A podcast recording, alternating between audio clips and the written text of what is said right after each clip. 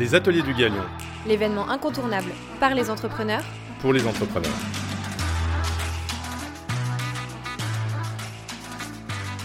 Bonjour, je suis Agathe Vautier, la CEO du Galion Project. Stimuler l'ambition et grandir ensemble. Voilà les moteurs du Galion.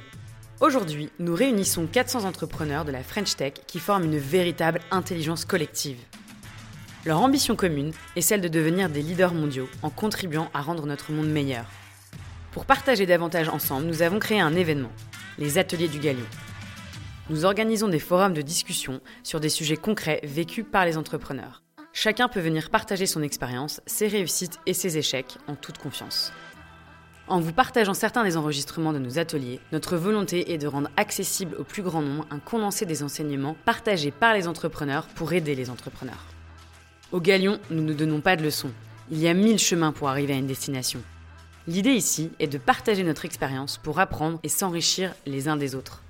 Nous sommes convaincus qu'ensemble, nous sommes plus forts.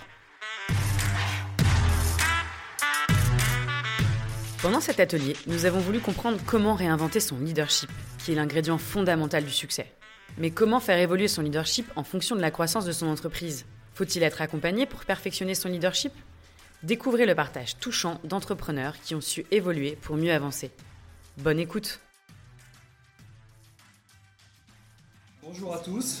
Euh, donc on va se, on va commencer par euh, se présenter. Euh, donc je vous présente, euh, on, va, puis on- on va en dire un mot euh, chacun. Nicolas, donc qui est de Euraseo euh, Investment euh, Manager. Genre Euraseo. Euraseo.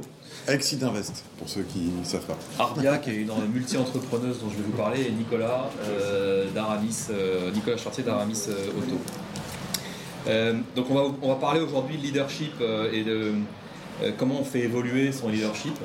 Euh, donc on vous a préparé deux trois thèmes. Euh, et je vais commencer par vous parler d'Arbia, euh, vous présenter euh, Arbia, euh, qui aujourd'hui, euh, qui avait déjà monté une première boîte à 26 ans qui s'appelait euh, Carnet de mode. Euh, après avoir bossé euh, un an et demi chez L'Oréal, qui l'a revendu et qui a euh, monté une deuxième euh, société en 2019 qui s'appelle Rosalie et dont la mission euh, c'est de simplifier euh, la compte sur salaire euh, pour les salariés. On aime toujours entendre le pitch en fait de sa boîte de quelqu'un d'autre. Ça va, il est bien mon pitch Très bien.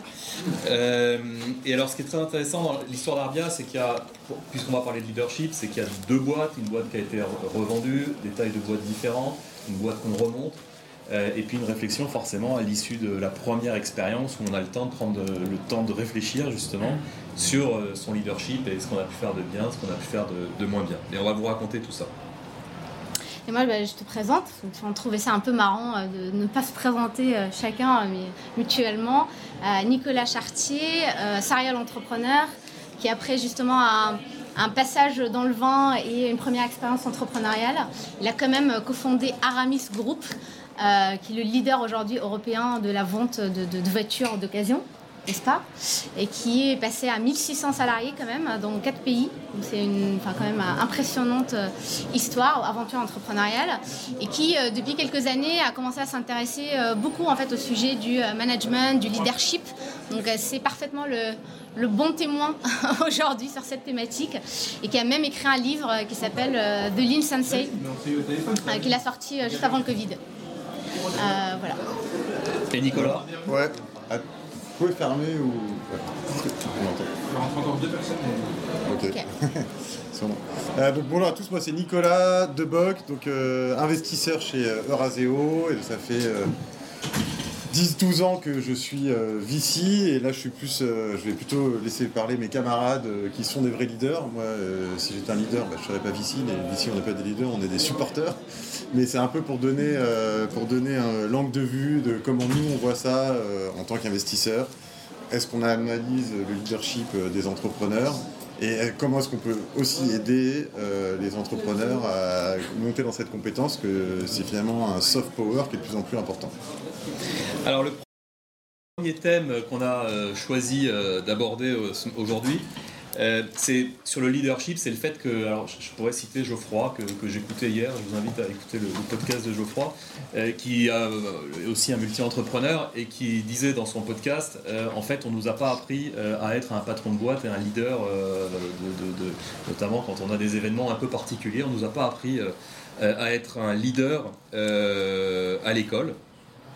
on ne nous, a nous a pas appris à être un patron de boîte. Et donc la première question qu'on s'est posée, c'est c'est quoi le modèle d'apprentissage? Puisqu'on n'a pas appris, il va falloir apprendre comment on va faire pour apprendre? Alors toi, Arbia, quand on en a parlé, tu m'as expliqué un petit peu comment tu faisais pour apprendre à faire évoluer ton leadership? Et c'est clairement, en fait, c'est pas quelque chose qu'on apprend. Il n'y a pas vraiment de théorie. on se casse tous la gueule et les dons pendant les premières années à essayer de trouver le, bon équilibre dans sa manière de manager, dans son leadership. C'est vrai que j'avoue, en fait, ma première expérience, j'étais c'était ma première expérience entrepreneuriale, je, je, connaissais rien, je, je, sentais une grosse pression. Euh, peut-être en tant euh, d'entrepreneur, en plus femme entrepreneur et solo founder, parce que tu vois, ça, a mis pas mal de choses, euh, où tu te dis, bah, en fait, j'ai absolument besoin de prouver que je peux manager aussi bien que les autres, et, et, même mieux. Et donc, essayer de trouver cette formule magique de, de ce management parfait.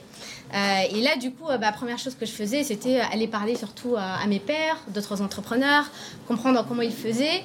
Et c'est vrai, euh, jusqu'à maintenant d'ailleurs, hein, c'est une vérité absolue. Chaque fois que je pose une question à un entrepreneur, comment tu apprends ou qu'est-ce que tu me proposes en fait pour apprendre sur telle ou telle thématique, bah, en fait, il me donne un titre d'un livre. tu vois, ça c'est un truc où je ne sais pas si c'est vraiment masculin, si c'est un truc vraiment entrepreneurial, si c'est si la norme. En tout cas, moi j'ai pensé euh, pendant des années que euh, si tous les entrepreneurs de la planète, ceux qui sont les plus connus, médiatisés, etc., enfin, s'envoient tous des titres de livres sur un meilleur, euh, je sais pas, meilleure méthode de management, meilleure méthode de, je ne sais pas, de, d'être CEO, comment l'idée, comment fédérer ses C-level, etc., etc. Bah, il fallait absolument que je m'y mette, quoi. Et donc, dans cette pression-là, je m'y suis mise, mais je sentais aucun plaisir. Honnêtement, euh, je suis peut-être en fait c'est relié aussi à ma personnalité. Je suis pas euh, une personne qui aime bien lire des livres. Depuis toujours, hein, je, ne suis pas une, bonne à l'école euh, sur, ça. et du coup, je, je trouvais que le format, en tout cas, ne m'allait pas, n'était pas, n'était pas forcément, comment dire, adapté à ma personnalité, à ma manière en tout cas d'apprendre. Et très vite, en fait, je me suis tournée vers un autre format qui est les vidéos. Je suis plus euh, quelqu'un qui regarde plus des séries des films plutôt que lire des livres. Et je trouvais en fait que c'est un format où j'apprenais beaucoup plus, échanger beaucoup avec, euh, tu vois, d'autres entrepreneurs, des galions, euh, des. Enfin, aujourd'hui quand même, on est dans un écosystème très ouvert où n'importe quel entrepreneur peut parler en fait avec un autre. Et je et je voyais que j'apprenais très très vite en fait d'une discussion avec une personne avec laquelle je m'identifie en termes d'expérience. C'est-à-dire si je tombe sur un entrepreneur qui me parle exactement de la même problématique euh, qu'il vivait à ce moment-là, qui est la même que la mienne, ben, en fait, j'apprends très très vite et je mémorise beaucoup plus rapidement en fait des choses avec lui. Donc ça, c'était euh, ma manière, en tout cas unique, d'apprendre et j'ai appris très vite en fait avec le temps d'assumer aussi euh, qu'on peut pas avoir tous le même typologie ou la même, le même format de management, le même, la même méthode d'apprentissage. et, voilà, quand on assume qu'on est différent, bah, donc, Tu me parlais donc des vidéos euh, plutôt que des livres. Euh, et puis, il y a un truc dont tu parlais, c'est euh, les conseils de bienveillance, les non-executive directors, donc de s'entourer.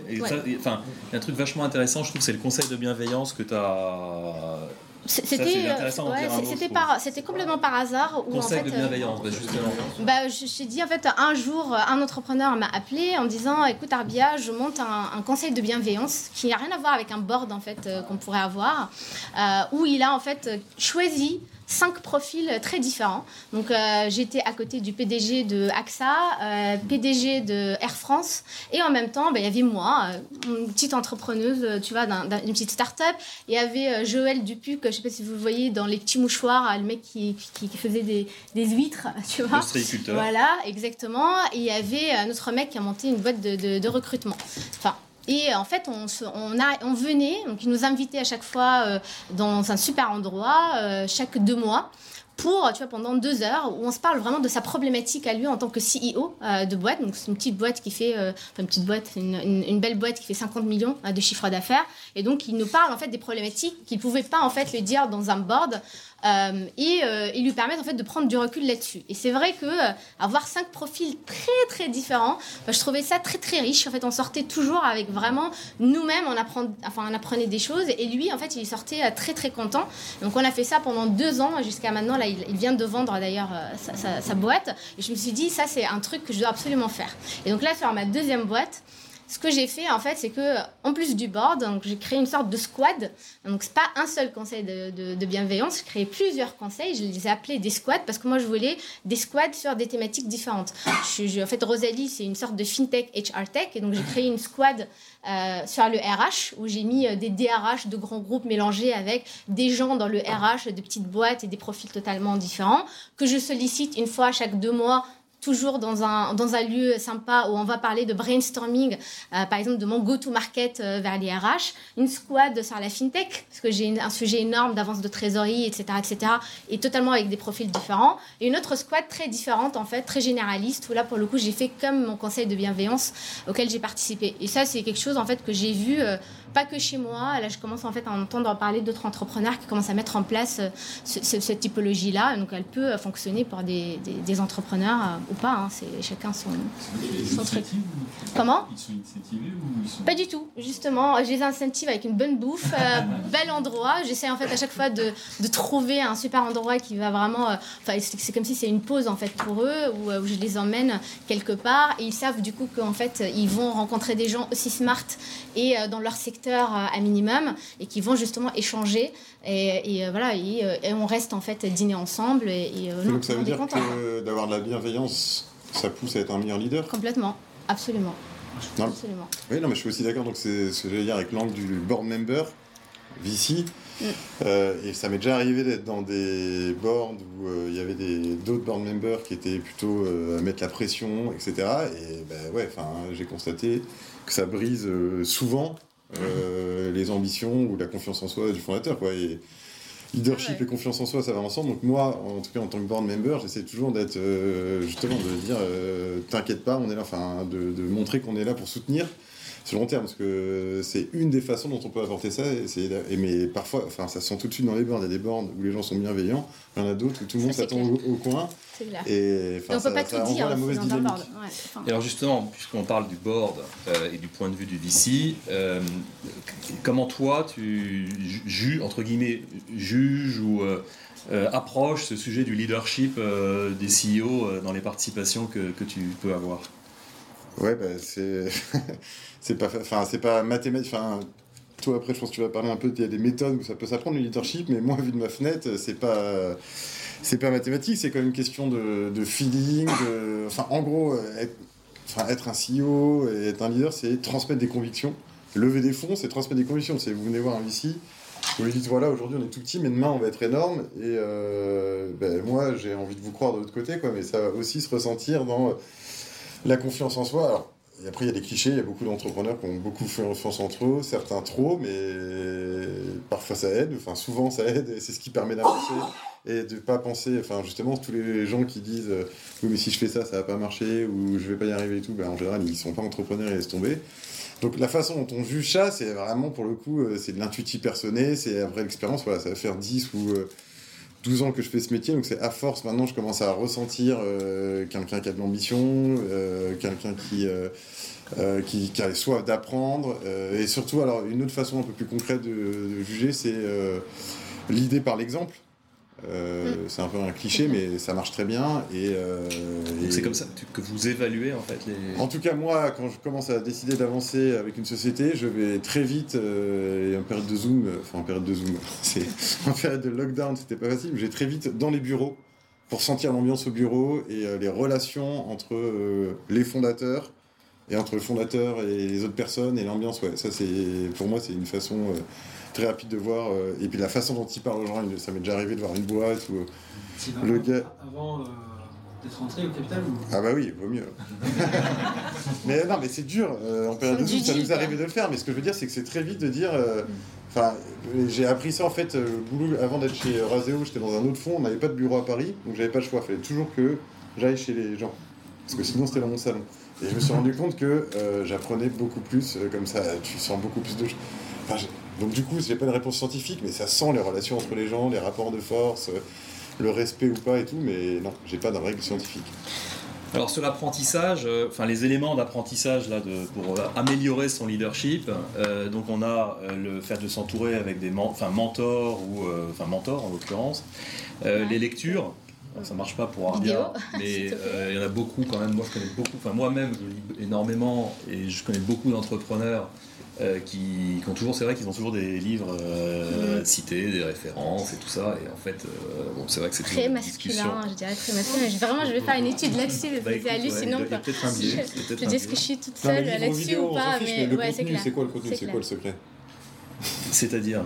Ce bah, que ce soit un livre ou une vidéo, mais est-ce qu'ils disent tous la même chose? Oui, et puis d'ailleurs, c'est- euh, ce qui est très bien avec les vidéos, c'est qu'en fait, les auteurs, tous les auteurs auxquels tu vas t'intéresser dans les bouquins, Hmm. enfin, quand c'est des- en général, ils Ils font des des talks. conférences, Ouais, c'est des ils font témoignages, trucs, ouais. quelque part, tu regardes une vidéo de 20 minutes, euh, Hmm. tu as presque lu le bouquin. Donc, euh, Mais après, c'est des méthodes, c'est des manières différentes euh, de faire, et puis les, les uns peuvent être complètement Mais toi, tu as complémentaires avec les bossé apparemment avec un sensei. Est-ce que tu peux Et alors, parler de ça? l'autre c'est sujet, l'autre manière de travailler aussi, et on va parler du coach juste après, euh, c'est aussi de travailler avec un coach, avec un, moi ce que nous on appelle un sensei, qui est une, un- un- une sorte de coach, euh, mais qui va euh, aider à aller développer le leadership sur le terrain. Donc en fait, à partir, je pense que, enfin, moi j'ai une conviction, et d'ailleurs je vais citer un livre, et je vais citer Eric Schmidt dans How Google Works, euh, pour ceux qui l'ont pas lu, mais Arbia, on trouvera la, la vidéo. Euh, je suis sûr qu'elle existe. Euh, Eric Schmidt, il dit un truc euh, super, et on va, on va en- enchaîner d'ailleurs sur le coach. Il dit un truc super, il dit les meilleurs sportifs du monde euh, sont coachés. Comment vous, qui voulez être, sous réserve que vous ayez envie d'être un très bon CEO, comment vous, qui avez envie de devenir un super CEO, si vous voulez faire une super boîte, vous pouvez penser que vous allez apprendre et développer votre geste sans être coaché. Et donc, enfin, moi, de, je pense qu'un des, un des, ou- un des outils, une des manières d'apprendre, c'est effectivement d'être coaché. Euh, quand on est CEO, en général, on a la chance de pouvoir choisir des personnes euh, pour nous aider. Et moi, ma manière de travailler avec mon coach, que donc j'appelle Sensei, mais on va pas rentrer dans les détails là-dessus. Si, explique-nous, c'est quoi sensei Et c'est parce que c'est un mode, parce que c'est un mode différent de travail. C'est pas un mode où on va, euh, où je, tra- je travaille pas avec lui en, en- en- en salle de réunion ou au téléphone ou euh, et puis c'est pas du tout psy. C'est vraiment, on va sur le terrain. Ouais. Donc c'est une journée par mois. hein, donc une journée par mois sur 20-25 jours de travail, c'est quand même beaucoup. Une journée par mois où on va sur le terrain et où on est sur le terrain. Et euh, donc Sur le quel terrain bah, Le terrain, c'est euh, au milieu des- avec les équipes de dev, euh, au milieu de l'usine de reconditionnement, euh, au milieu du call center de service client. Euh, Alors aujourd'hui, c'est euh, ben, on va dans les pays. Je vais en Belgique avec lui, je vais en Espagne, euh, voilà. Et sur le terrain, on va regarder ce qui se passe, essayer de discuter des problèmes qu'on rencontre. Et, en fait, il va me mettre, il va m'aider à voir des problèmes que je ne vois pas.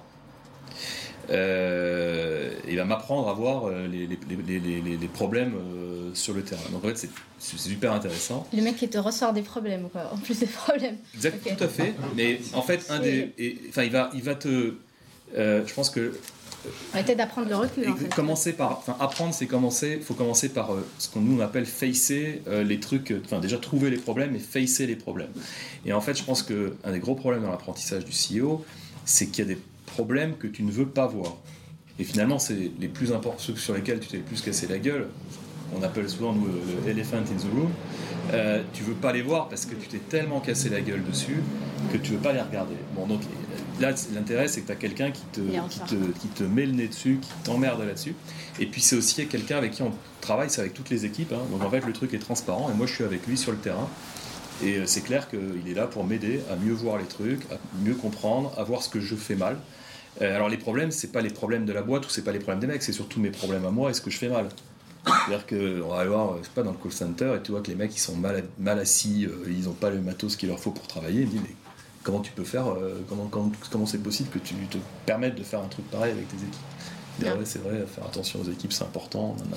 Bon, je prends un exemple un peu à la con, mais c'est- c'est- ça, peut être, euh, ça peut être des trucs comme ça. Et c'est individuel ou ça peut être pour. euh, parce que souvent dans les boîtes, il y a deux fondateurs, trois fondateurs. Nous, alors moi, le mode de collectif. parce que J'ai fonctionnement. déjà vu des boîtes qui faisaient ça avec collectif. et Alors, je trouve ça bizarre. Mais... Et alors là, il y a un autre bouquin qui est vachement bien d'ailleurs, qui est, euh, euh, je crois que c'est Jim Campbell, euh, c'est The 3 Billion Dollar Coach. Euh, pareil, à lire, très intéressant. Et justement, qui est écrit encore une fois par Eric Schmidt, mais il l'a pas écrit seul, je crois, celui-là, où il explique ce ils- eux, ils ont bossé. Il y a un coach qui s'appelle justement euh, Jim Campbell, qui est mort maintenant, et qui est un gars qui a bossé avec tous les mecs de la Silicon Valley. Donc il les a tous coachés. Il a même coaché euh, euh, euh, Bezos, Jobs, il a tous coaché. À un moment ou à un autre.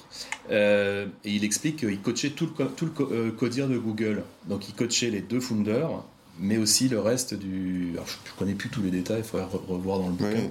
Euh, et ça, ça, enfin, ça c'est assez intéressant d'ailleurs d'avoir une personne extérieure. Alors bien sûr, il faut que ce soit quelqu'un de, de- d'un très très très très très très bon niveau, d'ailleurs qui coûte en général très très cher.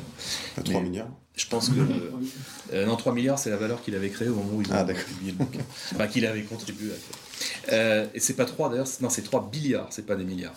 Euh, le le euh, Donc et collectivement. donc c'était, ou il, a, il accompagnait un peu euh, tout le monde. Et moi, en l'occurrence, la personne avec qui on bosse, aujourd'hui, il travaille avec d'autres personnes. euh, D'autres peuvent l'appeler, d'autres peuvent le voir. C'est toujours en one-to-one. Ah Non, non, je- c'est pas en c'est one-to-one. collective. C'est, et moi, je, il Ouais. vient, il est, on est ensemble sur le terrain avec les équipes et puis avec d'autres personnes de la boîte qu'on va faire venir. Donc, Donc c'est le coach de la boîte alors. C'est mon coach à moi, mais indirectement, il va, il va coacher d'autres personnes dans la boîte. Et, et comment tu trouves un coach comme ça? Enfin, Est-ce que c'est. euh, Alors, on va parler des coachs. Ah, Ça tombe bien parce qu'on on doit enchaîner sur les coachs. Euh, Peut-être que sur les coachs, euh, euh, avant de répondre à la question, euh, toi tu as une expérience sur les coachs, puis toi aussi tu avais des, des choses à dire sur les coachs. Ouais, mais c'est Alors, toi, dommage parce que la mienne, elle est pas standard. Mais ouais, c'est mais parle-en cool, plutôt quand que tu même. parles- Ouais, moi, euh, peut-être encore une fois relié à ma personnalité de merde, j'ai pas du tout adhéré en fait à, à- au coach. J'en ai essayé et je trouvais ça très psy. Moi, j'avais besoin vraiment de quelque chose de très opérationnel, très tangible. Je sentais pas que c'était tangible en fait de me parler encore de théorie, de lui parler de mes problèmes et que lui me réponde de manière théorique euh, pendant que j'ai vraiment la tête dans le guidon. Et, euh, et du coup, en fait, euh, je me suis dit bon bah je, je vais trouver en fait une autre manière de fonctionner. Et ce que j'ai fait, c'est que euh, j'ai regardé dans, mon réseau euh, d'entrepreneurs, enfin c'est le Galion euh, notamment, et j'ai pris en fait quelqu'un où j'estimais en fait qu'on avait à peu près le même mindset, euh, serait à peu près l'associé parfait si on n'avait pas un énorme overlap en quelque sorte de, personnalité. Euh, et euh, pile dans le secteur en fait que je cherchais. Encore une fois, je cherche vraiment de l'opérationnel sur mon secteur, sur mes problèmes.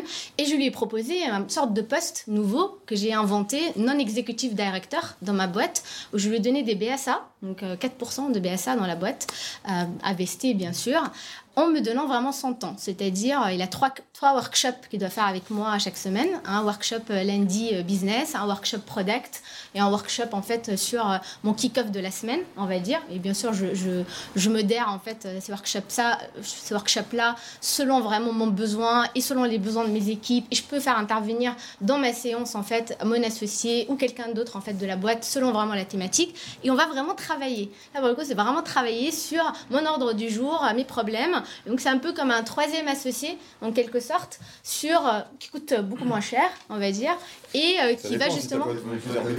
Enfin, ouais, bah, lui- lui- enfin, moi, je, je suis pour vraiment incentiver parce que j'ai essayé. J'avais aussi un mentor sur ma boîte d'avant à qui je donnais, tu vois, des- il y avait des jetons de présence, euh, des BSA, etc. Mais c'est pas, euh, bah, je trouvais pas ça assez. Je voulais vraiment quelqu'un d'opérationnel qui va vraiment bosser avec moi sur mes problèmes, qui va vraiment, euh, à qui vraiment je vais donner des tâches au lieu d'aller euh, prendre un expert Mais ça, pas sur pour un sujet ou un le autre. leadership, c'est plus euh, une sorte de sparring partner. Ou... Vraiment, on parle de tout, quoi. On parle de euh, l'association, même mes problèmes en fait d'associé. bah, je préfère carrément en parler avec lui là-dessus que de parler avec un coach standard.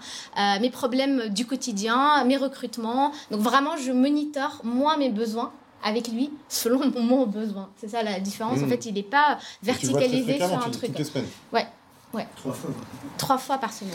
Et toi, Nicolas, ce que tu disais, c'est euh, la, question qu'on se posait euh, par rapport aux participations que tu as, parce que tu as une vue plus générale en fait euh, de tout ça. C'est, on disait combien tu as de. Est-ce que est-ce que c'est très répandu chez les chez les CEO aujourd'hui d'avoir des coachs? Comment est-ce que vous, en tant que VC, vous conseillez d'en avoir? Est-ce que vous comment, comment vous agissez euh? Bah surtout, enfin, c'est pas que mes participations sont étendues, c'est que je suis vieux, donc ça fait 11 ans que je suis ça, et je peux dire que ça a énormément changé. Ouais. Il y a, euh, quand j'ai commencé dans l'industrie en 2011, euh, personne n'en parlait. Mais bon, c'est comme, euh, enfin, on peut rebondir avec ça sur leadership, c'est comme le, comment on appelle ça, euh, je vais faire mon Vandame, la mental health, enfin, la santé mentale. Oui, c'est comme ça qu'on dit, enfin, psychologiquement et tout. euh, personne n'en parlait il y a 10 ans, et aujourd'hui tout le monde en parle. C'est même remboursé CEO, hein, euh, depuis ouais. Mais donc, mal. ouais, il y, a- il y a énormément de boîtes, oui, il y a une bulle mental health. même. non, je sais pas si c'est une bulle, mais il y en a beaucoup en tout cas. Euh, mais tout ça pour dire que, euh, oui, enfin, euh, tout ce que vous dites là, nous on le sent de notre côté. Ça s'est accéléré fortement ces 3-4 dernières années où les CEO ont commencé à nous dire on cherche un coach, on a besoin d'un coach. Alors, ça peut être, parce que là, notre sujet, c'est censé être le leadership. Parfois, il y a des coachs un peu plus opérationnels. Du genre, euh, on est en train de scaler, euh, on, va on va passer de 10 à 40 personnes, recruter plein de gens, on sait pas comment faire. Là, t'en as 2-3 qui tournent, qui sont connus et qui ont l'air d'être très bons. Enfin, en tout cas, les retours sont bons. Qui étaient des, euh, des mecs qui ont été euh, GM de Uber, de Uber Eats, ou bon, j'ai oublié, moi, c'est toujours les mêmes références, et qui l'ont déjà vécu, et qui ont dit, par contre, j'en ai marre de faire ça, mais qui sont en coach et qui soutiennent les gens en disant, voilà comment il faut euh, scaler hyper vite et tout. C'est encore une autre forme de coach. Et après, le coach, genre, un peu psy, ça aussi on le voit émerger et je dirais ouais j'ai à peu près la moitié de mon portefeuille euh, qui en utilise un et mais après le taux de réussite est pas si élevé que ça enfin il y en a aussi beaucoup qui disent euh, comme toi en disant mais en fait j'ai pas besoin d'un psy ils se rendent compte qu'ils ont besoin de quelqu'un de plus opérationnel et d'autres avec qui ça match à mort. Ok, je regarde juste euh, l'heure pour euh, être à l'heure. non mais vas-y parce que toi c'était Euh, parle-en bah oui. quand même parce que c'est Non, mais je pense que ce qu'on est en train de se dire, ce qui est intéressant, c'est qu'en fait, euh, euh, en fait, peut-être que le psy, le problème du coach un peu psy ou trop psy, qui est trop détaché de l'opérationnel, c'est que tu as l'impression un peu de perdre ton temps parce que t'es- toi, ce qui t'intéresse, c'est de travailler sur tes problématiques opérationnelles. En même temps, tes problématiques opérationnelles, c'est probablement des excellentes opportunités pour travailler ton leadership. Euh, c'est pour pouvoir faire des exercices sur ton leadership.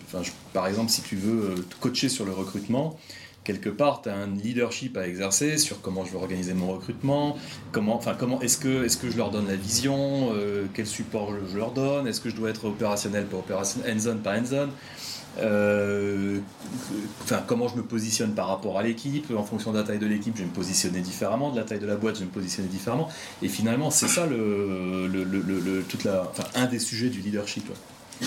Donc, euh, enfin, je pense que le fait que ce soit opérationnel n'est pas forcément contre, euh, euh, contraire au fait que ce soit un travail sur le leadership. Mm. Euh, je pense qu'il faut utiliser ces problématiques opérationnelles pour justement travailler son leadership. C'est peut-être ce que nous on fait d'ailleurs avec notre sensei.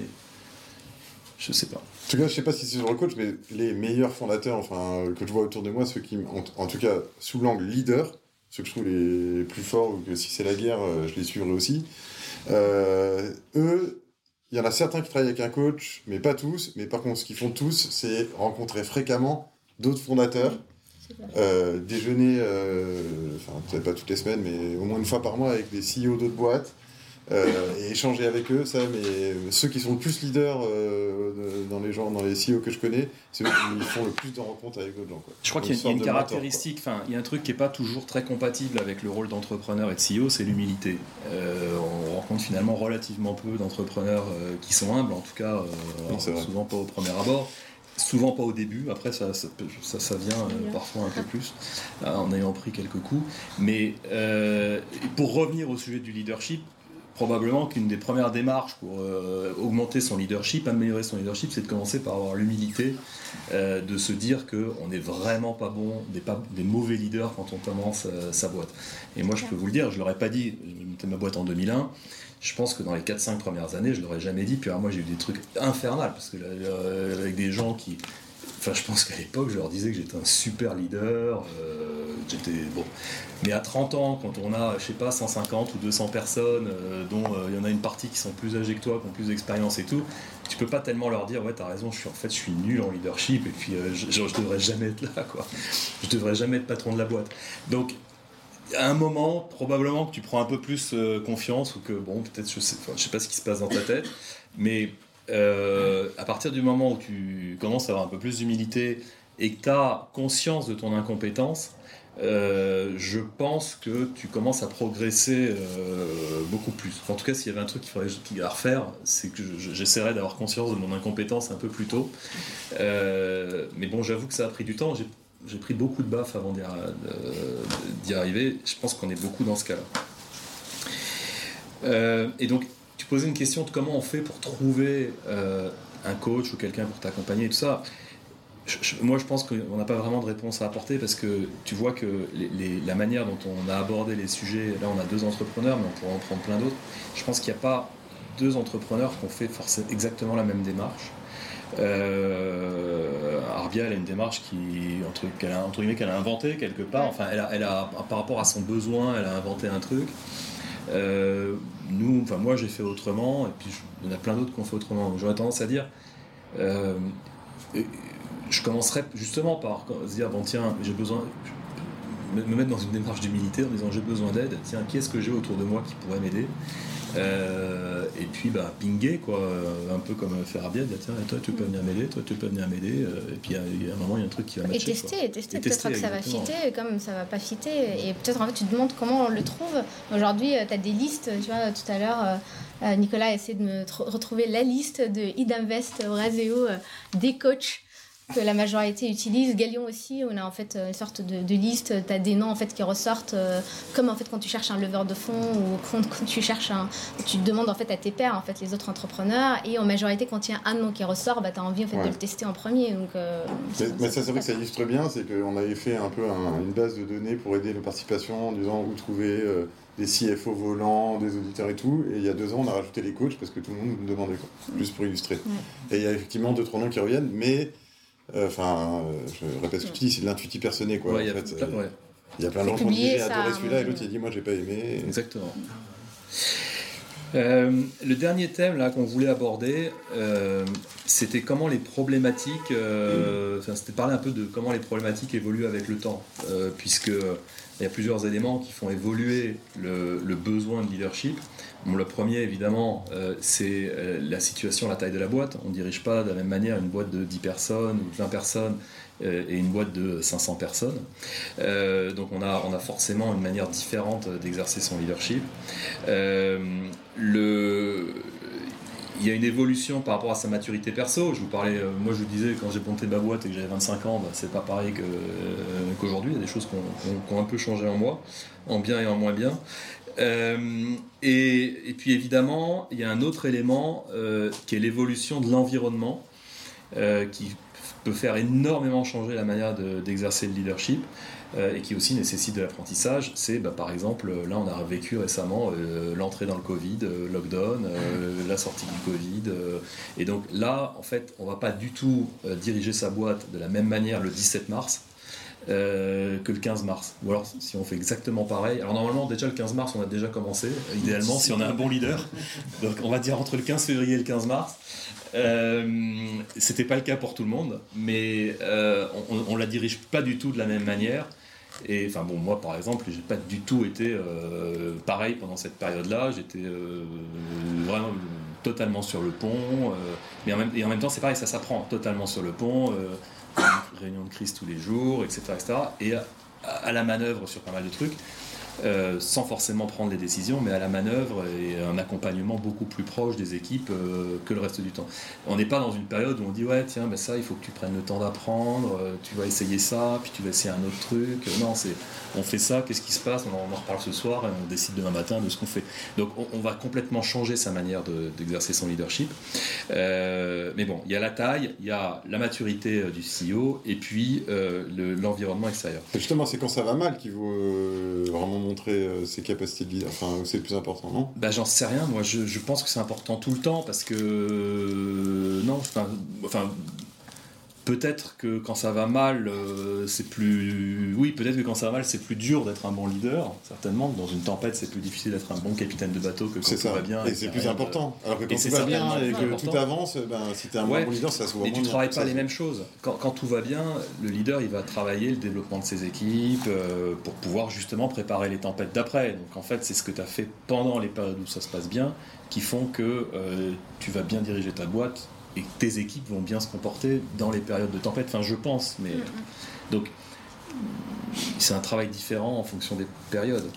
Mais toi, Arbia, ce qui est, euh, on a parlé de, de évolution ta première, entre ta première boîte et aujourd'hui. Donc, euh, ta différence de comportement Ouais. entre la première boîte où tu étais hyper. euh, Enfin, je te laisse raconter. puis, euh, Ouais, parce la réflexion que tu as eue après Ouais, par en fait, à ça. je pense que c'est maturité d'âge, maturité aussi d'expérience. Comment tu étais au début et puis comment tu es devenu après euh, au début, euh, je pense que j'ai fait toutes les erreurs euh, de la terre euh, d'un manager, euh, très, euh, très focus en fait sur l'opérationnel, très hands-on, euh, du mal à déléguer euh, parce que j'estimais qu'il y a des choses en fait qui sont pas délégables. J'estimais que vraiment la définition d'un leader et un entrepreneur, c'est euh, s'entourer en fait de personnes plus smart et meilleures que soi. Et donc je prenais vraiment à cœur le recrutement de toutes les personnes de mon équipe et de faire les points one-to-one avec chacun. Donc euh, j'étais loin en fait de, de travailler sur du middle management, euh, scalabilité du modèle. la Toutes les choses que, voilà, exactement qu'on apprend en fait plus tard.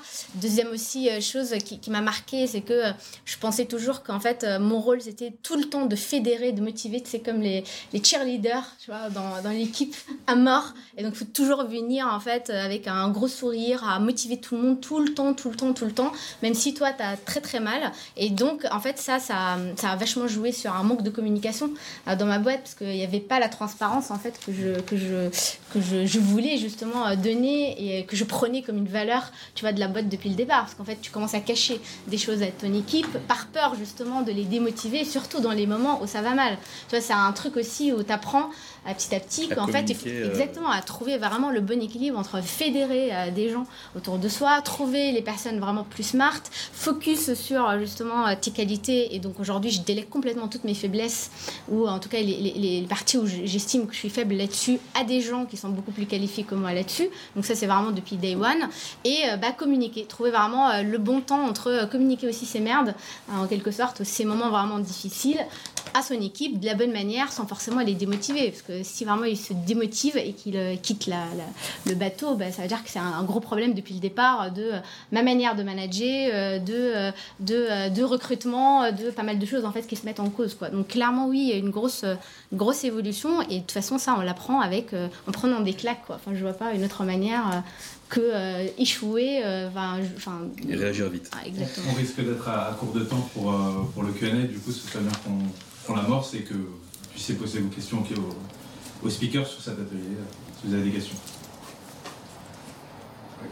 Ouais, du coup, euh, par bien. rapport aux erreurs de la première boîte, avec donc, du coup, les one-to-one, euh, chaque recrutement, etc., qu'est-ce qui a été mis en place maintenant et dans quel su- sur quel sujet tu interviens? Et sur quel sujet justement tu t'es dit, bon bah maintenant en fait c'est. Voilà, Aujourd'hui, en fait, moi, j'ai remonté une nouvelle boîte, donc je suis encore au début, ce qui fait que l'opérationnel reste quand même 50% en fait de mon temps. Le reste des 50%, moi, je fais euh, aujourd'hui 30% de management, donc je fais euh, toujours du one-to-one, mais beaucoup avec plutôt les C-level, les associés, et donc je- je- je- je- je- j'espère en tout cas avoir mis en place une bonne structure pour qu'eux aussi ils transmettent ça en fait en dessous. 20% de recrutement, parce que j'estime quand même que le recrutement des C-level et des bonnes personnes, et surtout les premières personnes que je dois fédérer en fait autour de moi, ils doivent absolument être recrutés en fait par, euh, par, euh, par le fondateur, euh, choisi, embordé dans la culture, embordé dans, dans ma vision en fait euh, depuis le début. Les 50 premiers, on dit. Ouais, enfin, je sais pas jusqu'à- jusqu'où je vais arrêter en fait euh, à recruter, mais oui, c'est euh, aujourd'hui c'est ça quoi. Je dirais 50% opérationnel, 30% management et 20% de recrutement quoi. Si je dois euh, rapidement dispatcher mon truc. Tu me l'avais Pour tous donné. les deux, vous n'êtes jamais passé dans une, en tant que salarié dans une entreprise Si, euh, si moi j'ai travaillé un an et demi chez L'Oréal, tout début, juste après le- l'école. Ça m'a dégoûté de, très vite de- des grands groupes. et C'est peut-être pas- ça qui m'a donné envie. Hein Ça, la question. Ah oui, complètement. C'est très inspirant. C'est une énorme école, en fait, euh, une superbe école. euh, Soit en fait pour te pousser à entreprendre, c'est pas mal. Ah bon, bah tu vois, vraiment, ça m'a sorti de là en me disant il faut absolument que je, je crée ma propre boîte. Je, je, je suis pas faite pour les grands groupes. Euh, et oui, il y a des leaders euh, ouais, ouais, enfin, très inspirants, mais d'une autre manière. Quoi. Bah, les process sont déjà mis en place. euh, c'est pas des process. euh, enfin, mais euh, bien sûr, c'est des leaders qui fédèrent, qui sont là aussi pour fédérer, euh, inspirer, euh, etc. Quoi. J'ai une question par rapport à Mais toi aussi. la façon dont vous voyez les choses. Vraiment. Non, vas-y, vas-y, vas-y. Euh, en, en- temps de réinventer le leadership, par exemple, moi, pour ma part, ça se passe beaucoup avec mes équipes, c'est-à-dire que je lead avec eux, et donc c'est eux qui vont m'apprendre, c'est-à-dire qu'il y y, a les coachs extérieurs, et puis il y a les coachs intérieurs, en fait, qui sont, euh, bah, même le stagiaire, en fait, euh, m'apprend des choses tous les jours. Euh, enfin, peut-être pas tous les jours, mais en tout cas régulièrement, et donc je me demandais comment ça se passait, vous, de votre côté, justement, vis-à-vis de euh, ce que vous apportent vos équipes dans votre leadership. Ça marche, je te laisse répondre. Je, pense que tu touches un point qui est, vachement important. Le, c'est évidemment le, le- le rôle du leader. Euh, Alors après, chacun va se positionner comme il en a envie. Moi, je ne vais pas vous dire euh, quel est le bon mode de leadership. Euh, chacun a sa personnalité et choisira son modèle de leadership.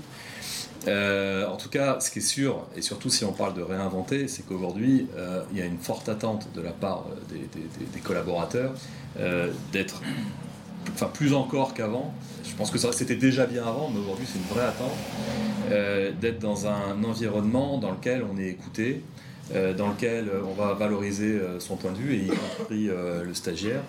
Et oui, bah, enfin, nous, on a, nous, on a tout un système en place pour favoriser l'écoute des collaborateurs, favoriser ce qu'on appelle nous des suggestions, faire remonter les suggestions, aider les collaborateurs à, à- à- à- à- à fa- faire leurs suggestions euh, justement, euh, pousser la prise de décision le, plus proche du client euh, ou le plus proche de ce que l'on appelle la chaîne de production, que, que- les décisions soient prises en bas et par haut. Moi, j'ai l'habitude de dire que je prends très très peu de décisions. Les décisions que je prends, moi, c'est sur, euh, vraiment c'est sur une acquisition, euh, sur euh, un recrutement de quelqu'un dans C-level. Enfin, c'est des, mais je ne prends pas de décision du tout opérationnelle et on pousse les, dirigeants à avoir prendre le moins de décisions possible. Pas pour que ce soit pas décidé, mais parce que quand pour que ce soit décidé au le plus possible par les, par les personnes qui sont proches du terrain. Donc oui, tout ça, ce sont des. C'est responsable. Enfin, une grosse partie du leadership, c'est lié à la à responsabiliser. C'est responsabiliser le plus de gens possible. J'aime pas tellement la responsabilisation parce que, euh, enfin oui, mais en même temps, la- le danger de la responsabilisation, c'est écoute, euh, t'es- responsable, démerde-toi, t'es responsable. Euh, je pense que le travail du leader, c'est pas de dire de responsabiliser, c'est de donner la possibilité aux collaborateurs d'être autonomes. Euh, donc de créer les conditions pour qu'ils puissent être autonomes euh, et donc prendre les décisions lui-même et en même temps euh, être capable de lui apporter le support au moment où les décisions sont pas prenables et de pouvoir intervenir en lui disant bah, quand le collaborateur hésite sur la prise de décision bah, écoute pourquoi tu hésites sur est-ce que je dois faire bon, et l'aider à prendre la décision. Voilà.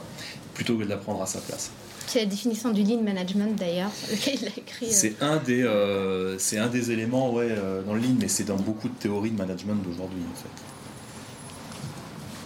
que, ouais, parce que moi, on le retrouvera dans l'agile je suis sûr euh, si on cherche un peu dans l'agile on va trouver Parce qu'aujourd'hui, Aramis, c'est une grosse boîte. Comment tu fais pour que justement, quand tu te balades dans les équipes, tes, boss, néanmoins d'une grosse boîte, pour avoir euh, euh, un dialogue vrai avec tes équipes, tu vois, pour qui tu restes le patron malgré tout, quand tu passes une journée avec eux. Enfin, et, enfin, ça c'est vrai. Et, et comment le vivent euh, également tes, tes, euh, collaborateurs? Alors, ouais, parce que moi, mon mode de management, c'est que je suis sur le, c'est sur le terrain en fait. Donc, euh, c'est deux jours, euh, deux à trois jours par semaine. Sur le demain, je, passe la journée en Belgique. euh, Enfin, je suis, je, je- je suis chaque jour, deux, on va dire deux jours sur le terrain. Alors, c'est préparé. Donc, j'y vais pas. c'est toujours préparé. Donc, j'ai quelqu'un qui prépare en amont de mon équipe. euh, qui va, euh, qui les aide à préparer euh, ce qu'on va voir qui les aide à planquer les trucs vraiment pourras. Donc comme ça au moins, on les connaît quand même, mais il, il- c'est- tu vois, c'est bon. Au moins je, je peux, je peux pas, je peux pas arriver et voir un truc épouvantable et le mec est obligé de, de, de, de- de- de t'énerver, c'est pas possible. Et on, on- enfin on a une entre guillemets une méthode où euh, ils savent Enfin, on, va aller voir des résolutions de problèmes, parler des problèmes, on va aller voir des euh, éléments, euh, ce qu'on appelle le change management, des éléments de changement, de kaizen qui ont été réalisés, euh, et valoriser les équipes à travers ça et engager des discussions euh, grâce à des supports qui sont valorisants en fait euh, pour eux. Et à partir du moment où on engage sur des supports qui sont valorisants pour eux, euh, et que en fait on crée des on essaie enfin on essaie on crée un environnement qui est safe c'est à dire que moi quand je vais sur le terrain euh, jamais personne va se faire engueuler derrière. Ja- il va jamais y avoir de conséquences pour personne si je vais sur le terrain. Donc c'est aussi pour ça qu'on prépare des trucs parce que si je vois euh, j'arrive dans un point de vente et que c'est tout est dégueulasse bah les mecs euh, bon. Mais on fait en sorte de préparer pour qu'il se passe rien derrière. En fait il se passe rien Donc, enfin, du moins, c'est ce qu'ils pensent. Euh, non, mais c'est vrai. C'est-à-dire qu'il n'y a, pas de risque. Et ça, c'est le cas. Il n'y a aucun risque pour les personnes qu'on va voir. Donc le collaborateur, en tout cas, prépare ou communique sur le problème à l'avance avec son manager. Donc c'est communiqué. Ouais. Et quand tu arrives, en fait, vous allez parler du problème Ouais. devant son manager. C'est des trucs qu'ils ont travaillé ensemble, ouais. ouais. D'accord. Ok. On va parler de sujets. Ils savent quels sont les sujets dont on va parler. Mm. En tout cas, ils en ont préparé. Ils ont préparé des sujets. Alors souvent, on parle d'autres, plein d'autres trucs, on les emmène sur autre chose. et C'est pas toujours facile, mais en tout cas, c'est safe. Il n'y a pas de. euh, c'est safe et on, on est toujours dans un mode resp- de respect pour eux. Euh, on pose des questions qui sont des questions ouvertes et non orientées. Enfin, on a toute une méthodologie pour éviter de mettre en difficulté en fait les collaborateurs. Mais qu'est-ce qui ressort de ça je sais- Enfin, le but, c'est pas du reporting, hein, c'est ça Ah non, surtout pas. Rien, ils sont contents. Donc c'est c'est bien. Non, mais Tu t'intéresses au, au sujet. Euh, Non, mais on apprend plein de choses en fait. Moi, j'apprends plein de choses. Euh, et on, on- on- on sait quels sont les points de difficulté des collaborateurs. Mm. Et donc, ce sur quoi il va falloir qu'on les aide. Euh, et puis après, on va essayer d'orienter les ressources pour les aider à mieux faire leur boulot et mieux servir les clients en fait. C'est une méthode, c'est c'est- c'est une méthode que vous avez développée en interne ou tu t'appuies sur une méthode externe? Moi, c'est un le hybride? travail que j'ai. C'est le travail. Enfin, rester là-dessus, mais moi, je- c'est tout le le travail que je parlais de moi du sensei avec qui je bosse, c'est un travail que j'ai fait avec lui et qui m'a, comme il dit, il m'a appris à faire, à faire le geste de, de leader d'une certaine manière. Mais, euh, Ah oui, parce qu'on a peut-être pas. T'as un gros- t'as écrit un bouquin sur ça, sur la méthodo. J'ai coécrit un bouquin là-dessus. ouais. Qui s'appelle? Qui s'appelle. le- euh, le- alors en français, c'est Devenir un leader lean avec un sensei. C'est assez chiant, mais il y a des trucs intéressants dedans, mais c'est, pas funky. hein. Voilà, il y a des vidéos. Non, mais il y a des vidéos. Pour on est. Mais, quand je dis vidéo, faut pas juste que ce soit une vidéo, il faut vraiment qu'elle soit vidéo à l'américaine, euh, bien faite, avec euh, Ah non, elle est pas bien des faite. bons acteurs. Sinon, ça va pas être la monoton. Mais, euh, Et On n'a pas. Enfin, j'auto-pose une question, mais est-ce que. c'est sûr, est-ce que. euh, est-ce qu'on peut grandir en tant que leader Enfin, parce que aussi, je sais qu'au Galion, il y a beaucoup de patrons de boîte de moins de 10 salariés ou moins de 20. Et c'est justement, c'est comment est-ce qu'on grandit est-ce que c'est des leaderships différents quand on a 10 salariés, 20, 50, 100 A priori, la réponse est oui, mais est-ce que tout le monde est capable de grandir dans ça? Et parce qu'on l'entend parfois, moi je l'entends de l'autre côté, des fondateurs qui disent euh, ça m'intéresse plus euh, après 30 personnes, après 50 personnes de gérer ça. euh. T'as un bouquin là-dessus sur l'apprentissage aussi, mais le titre m'échappe, mais je pourrais le retrouver. Mais le truc est super parce qu'il t'explique comment, euh, euh, comment les mecs deviennent des grosses stars du piano, comment tu es capable d'apprendre à retenir. Il te donne c'est des, des trucs scientifiques où il, montre comment tu apprends à retenir. Que tout, dès que tout le monde est capable de retenir des suites de nombres, Ah oui, de, je sais pas, de apprendre. 30 nombres ou 40 nombres, tout le monde est capable de ça. Et dit c'est juste une question de, de pratique. Et le de leadership, volo- c'est pareil. Et de volonté. Ben, c'est un geste, donc moi je pense que, alors évidemment, probablement que comme pour euh, euh, tous les sports et toutes les activités, euh, certains ont un peu plus de, de- facilité au départ que d'autres. Mais je pense que quoi qu'il arrive, en travaillant, euh, y a- en travaillant, on arrive à, progresser euh, en partant peut-être de points de départ un peu différents.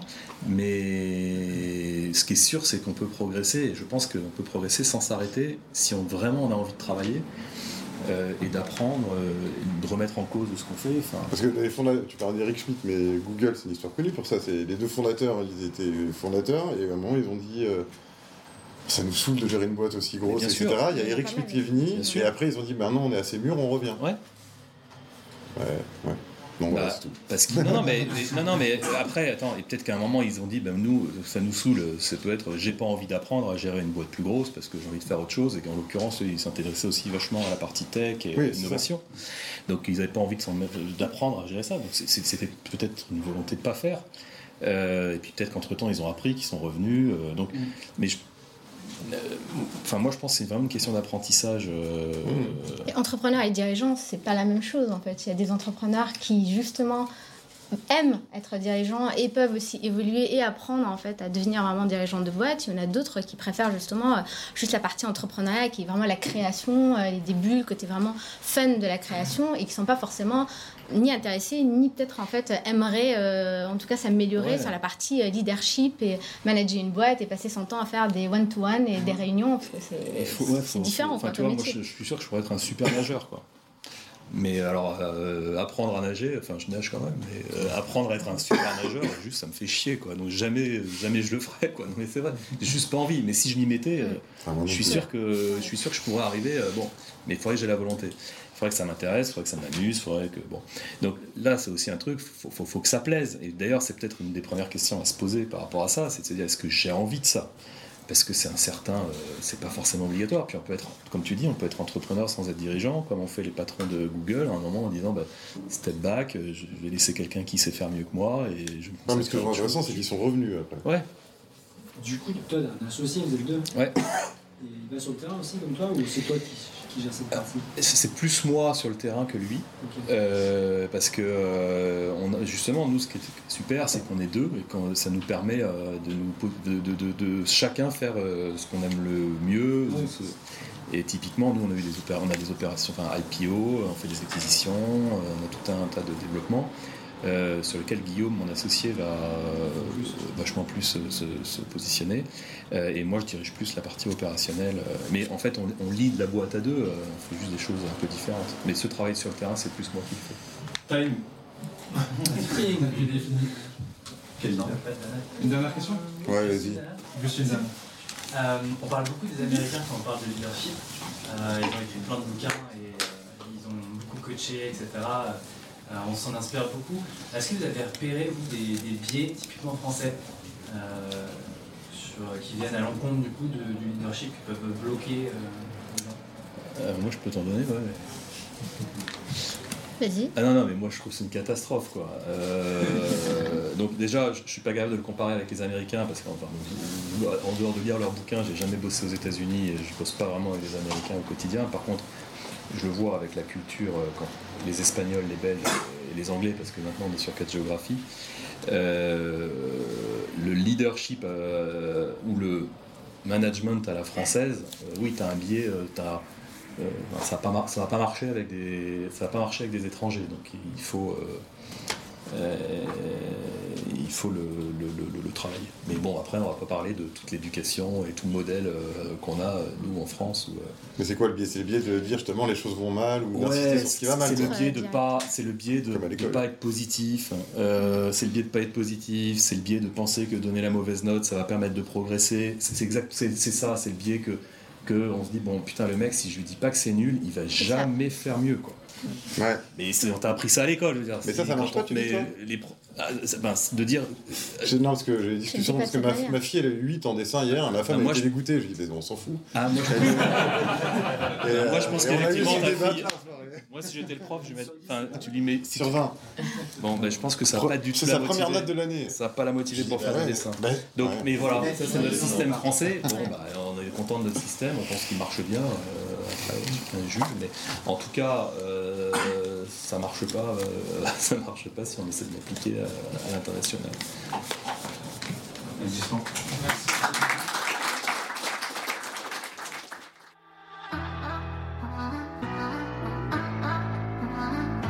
Je suis très heureuse d'avoir partagé avec vous les coulisses des ateliers du Galion. Si vous avez aimé ce podcast, abonnez-vous pour recevoir nos prochains épisodes. Et si vous avez appris quelque chose, partagez-le aux entrepreneurs autour de vous. Cela nous aide vraiment à rendre plus accessibles ces contenus, pour accompagner un maximum d'entrepreneurs à se développer. Merci beaucoup et à très vite pour de nouvelles aventures.